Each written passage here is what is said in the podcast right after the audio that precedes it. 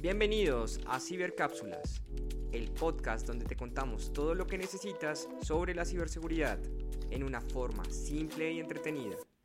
En cada episodio te traeremos las últimas noticias, entrevistas, consejos y curiosidades sobre el mundo de la seguridad digital. Te invitamos a que nos acompañes en esta aventura y descubre cómo puedes navegar por la red con más confianza y seguridad. Esta historia eh, podría parecer de miedo y en realidad le ha pasado a muchas personas y creo que eh, mostrarlo de esta manera sería importante para todos ustedes. Esta es la historia de un compañero que se llamaba Pablo.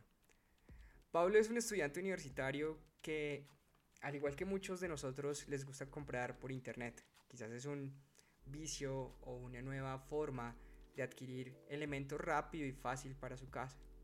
Un día recibe un correo electrónico que parece ser de la tienda más famosa y que más le gusta comprar, en la que le están ofreciendo un descuento de 50%. Imagínense un 50% de descuento en cualquier producto que haya de su tienda favorita y que simplemente dándole un clic podría llegar a ese descuento. Pablo se emociona mucho y no se fija en los detalles del correo electrónico, ni el remitente, ni el asunto, ni la ortografía. Y sin pensarlo dos veces, le da clic. Accede al enlace, el sitio se ve muy normal, parece mucho a la tienda original, pero tiene algunas diferencias que no había visto, unos botones, algo así que resulta un poco raro. Sin embargo, Pablo elige su producto procede a comprarlo, ingresa sus datos de tarjeta de crédito, se le hizo extraño que se los pidiera porque los había guardado en, su página tradicionalmente y mm, hace su compra. Lo que no sabe aquí Pablo es que acaba de ser víctima de una trampa de phishing, donde sus datos bancarios han sido robados y los ciberdelincuentes pueden ahora usar esta tarjeta para hacer todas las compras fraudulentas que quieran. Al día siguiente, se da cuenta que en su cuenta bancaria hay cambios y ha sido vaciada. Y también ha habido muchos cargos a su tarjeta de crédito que él no ha hecho. Pablo se siente, uno, muy furioso, muchos nos sentiríamos furiosos, pero también frustrado. ¿Por qué? Porque fue imprudente, porque no verificó. El phishing es una amenaza real y peligrosa que puede afectar a cualquiera que no tome las medidas necesarias. Es por esto que es importante parar un segundo, verificar muy bien a dónde estamos accediendo y sin duda desconfiar. La desconfianza es la medida de protección que podemos estar utilizando para no caer en este tipo de trampas. Hoy estamos viendo phishing. Phishing es una amenaza tan real que nos llega absolutamente a todos. Y vamos a ver qué es el phishing en sí. Primero, el phishing es cuando alguien malicioso intenta engañarte en Internet, haciéndose pasar por otra persona o empresa. Te puede enviar mensajes falsos que parecen reales, como correos electrónicos o inclusive mensajes de texto. Estos mensajes te piden que des información personal, también como contraseñas o números de tarjetas de crédito, datos bancarios. Y es importante que nunca debes dar información privada a personas o sitios que no conoces o no confías. El segundo elemento es el spear phishing. El spear phishing es un tipo de phishing en el que los estafadores intentan engañarte de manera más personalizada. En lugar de enviar un mensaje a mucha gente, te envían mensajes que parecen hechos especialmente para ti. Saben ya cosas de ti, por supuesto, como tu nombre o dónde trabajas, dónde estudias o inclusive qué sitios frecuentas y usan esta información para hacerte creer que el mensaje es real. Es importante ser muy cauteloso y verificar siempre la autenticidad de los mensajes que recibes, incluso si parecen venir de alguien que conoces. Conozco casos que inclusive recibimos correos de nosotros mismos y es un caso de spear phishing que va asociado a la extorsión. El walling es una forma avanzada también de phishing que va dirigida a personas importantes o famosas.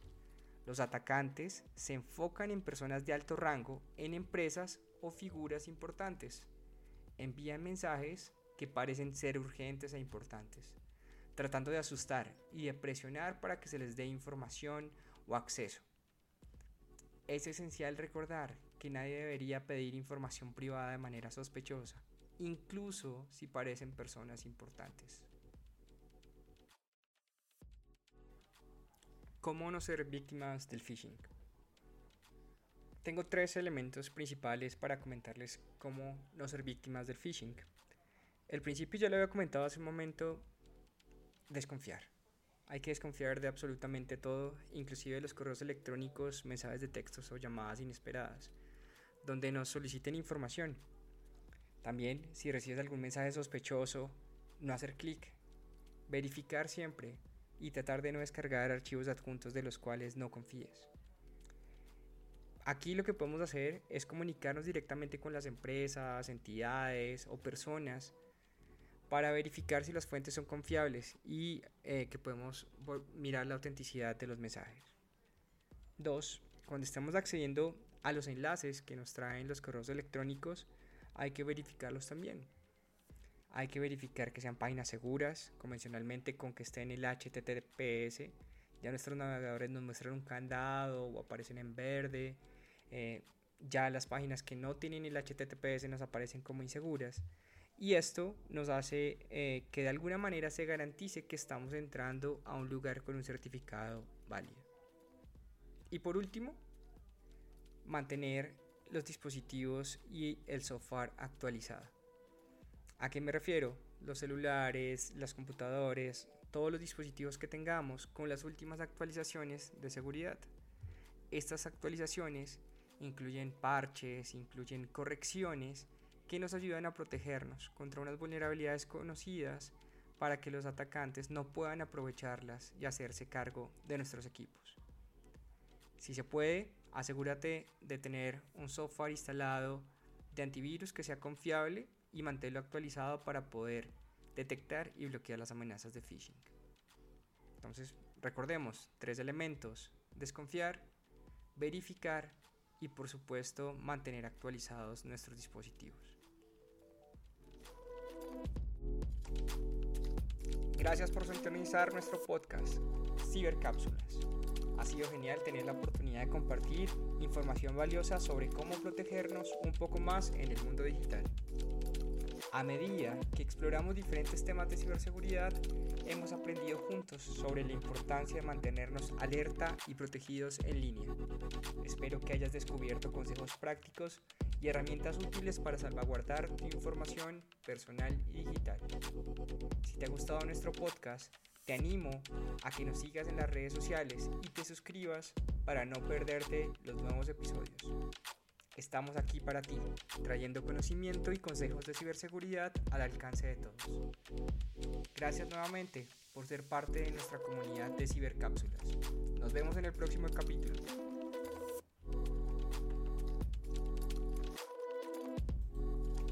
Somos Cibercápsulas, el podcast que te abre los ojos al mundo de la ciberseguridad.